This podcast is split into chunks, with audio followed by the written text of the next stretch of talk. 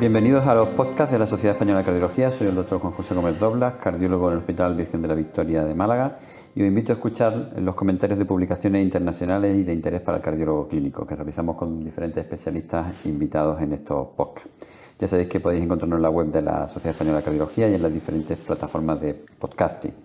En este post, eh, que contamos con la colaboración especial de Sanofi, vamos a abordar la optimización del flujo en el paciente con síndrome coronario agudo. Y para ello tenemos la suerte y el placer de contar con el doctor Vivencio Barrios, cardiólogo del Hospital Universitario Ramón y Cajal de Madrid y el director científico de la Agencia de Investigación de la SEC. El propósito de, esta, de este podcast es sobre todo hablar sobre el control del LDL tras el síndrome coronario agudo en España y en concreto la mención se hace porque recientemente se publicó una carta científica en la Revista Española de Cardiología de la que eh, somos autores junto con el doctor Anguita y sobre se hacen o se analiza de alguna manera cómo es este grado de control en, nuestro país en, el paciente que tras un síndrome coronario agudo. ¿Cuáles serían las principales, digamos, conclusiones o hallazgos de este estudio, Vivencio? Eh, muchas gracias, Juanjo. La verdad es que ese estudio no viene más que a confirmar lo que por otra parte ya sabemos, y es que el control del LDL en los pacientes con cardiopatía isquémica y en concreto por síndrome coronario agudo dista mucho de ser óptimo. El aspecto positivo es que realmente ha mejorado sobre el control que había previamente, es decir, en ese sentido, estudios previos habían demostrado que el control era aún peor. El aspecto negativo es que todavía queda mucho por mejorar. Y aproximadamente un 50% de los pacientes después de un síndrome coronario agudo tienen un LDL por encima de 70 miligramos de cilitro. Y remarco lo de 70 porque, obviamente, como todos sabemos muy bien, estos son los objetivos de las guías del 2016, no las guías más recientes del 2020, donde marcan como objetivo un LDL por debajo de 55. Por tanto, si nos fuéramos a las guías actuales a los objetivos actuales, el control aún sería peor. El mensaje fundamental de este estudio es que, insisto, tenemos que, forzar más el tratamiento hipolipemiante para conseguir un control del LDL adecuado porque hay muchos pacientes todavía que están fuera de control, aproximadamente la mitad de los pacientes. Incluso un 15% estaban con un LDL por encima de 100 miligramos de cilitro. Y precisamente este último dato que nos das, lo que utilizamos realmente bien los recursos que tenemos, las posibilidades terapéuticas que tenemos en el tratamiento de la dislipemia, especialmente en el paciente con síndrome coronario agudo, porque claro, si hay un 15% de pacientes de más de 100, serían pacientes que podrían ser y de candidatos ideales, por ejemplo, a terapias no estatínicas, ¿no? Entonces, eh, ¿cuál sería tu conclusión o tu reflexión sobre eso? Pues esta es la clave, Juanjo. Eh, controlar el LDL probablemente no es fácil, pero todavía es más difícil si encima no utilizamos todas las herramientas terapéuticas que tenemos disponibles. En ese sentido, en este estudio podemos comprobar que la utilización de estatinas de alta potencia es relativamente frecuente. El 75% de los pacientes lo tenían. Uno también podría pensar que todavía hay espacio de mejora. Pero sobre todo hay mucho espacio de mejora en la utilización de cetimib. Apenas un 25% de los pacientes tenían tratamiento con cetimib a los 12 meses después de un síndrome coronario agudo. Y si vamos a la utilización de inhibidores de PCSK9, la utilización es absolutamente anecdótica. Vuelvo a recordar que un 15% de pacientes tienen un LDL por encima de 100 miligramos de cilitro y la utilización de, de, perdón, de inhibidores de PCSK9 está por debajo del 0.9%.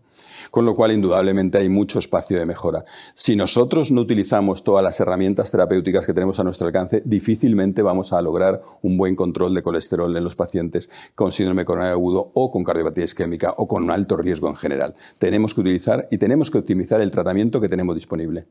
A propósito de esto, Vivencias recientemente también se han publicado en revista española y en Cardioclinics, en eh, revista española de cardiología, diferentes consensos en relación con la prevención primaria y secundaria del, paciente con, cardiopatía isquémica y también algún un consenso en concreto sobre el uso del inhibidor de PCK9. Mm, en algunos hemos participado, tanto tú como yo. Me gustaría que comentaras tú en concreto los que se han eh, eh, publicado en relación con la prevención secundaria, porque sería lo que en este momento nos atañe. Yo creo que son consensos muy interesantes, porque son consensos que abordan el manejo de la dislipemia desde un punto de vista muy práctico. Si nosotros nos vamos a las guías de dislipemia, las guías de dislipemia son guías que están muy eh, paso a paso en el sentido de estandarizar el tratamiento primero estatinas de alta potencia. Si el paciente no controla colesterol LDL, va a añadir ecetimib y si el paciente es de alto riesgo y requiere un mejor control de LDL, entonces necesitará inhibidor de PCK9.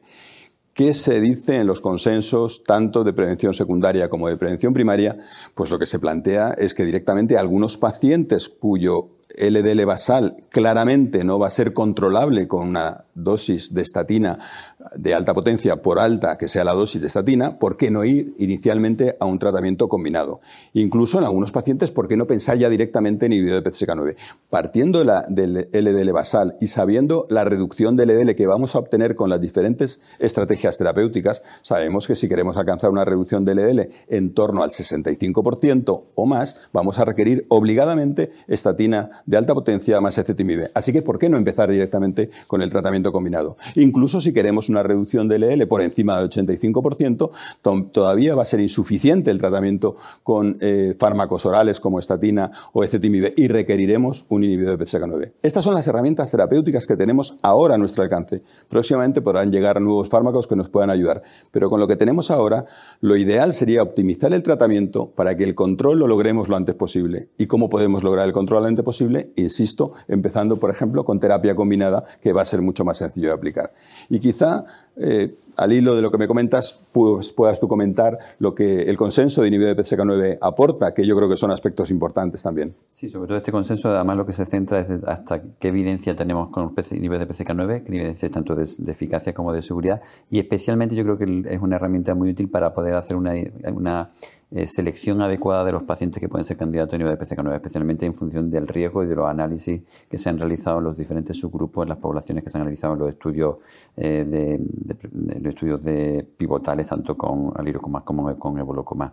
Y lo que nos dice sobre todo este estudio, este consenso sobre todo es que si tenemos más de dos factores de riesgo de los que se seleccionan aquí, algunos de los cuales son pues, fácilmente reconocer, como pueden ser, por ejemplo, tener cardiopatía isquémica precoz, tener enfermedad polivascular, diabetes, insuficiencia renal, etcétera, pues cuando tenemos al menos cuando tenemos dos de estos factores son pacientes que tenemos que ser realmente muy agresivos en el tratamiento y siguiendo la línea que tú comentas que el tratamiento sea muy precoz y muy intensivo y utilizar, por tanto, estrategias de, eh, de hipolipemiantes de alta intensidad que incluyen estatinas, pero utilizan, incluyen FTMIB e incluyen también inhibidores de los, de los PCK9.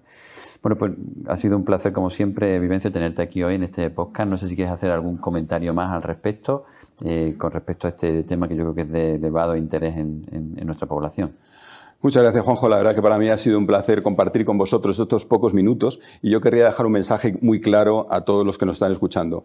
Tenemos que ser eficientes en el tratamiento y la eficiencia en el tratamiento pasa por bajar el colesterol lo más agresivamente posible y lo antes posible. Y para eso, insisto, probablemente las estrategias terapéuticas más útiles sean empezar ya, de, una primera instancia con un tratamiento intenso, como puede ser la terapia combinada en muchos casos, y por supuesto considerar la adición de inhibidor de PSK9 desde, un, desde una fase muy inicial, incluso en el paciente hospitalizado. Probablemente eso nos facilite mucho lograr un mejor control de colesterol LDL a nuestros pacientes coronarios.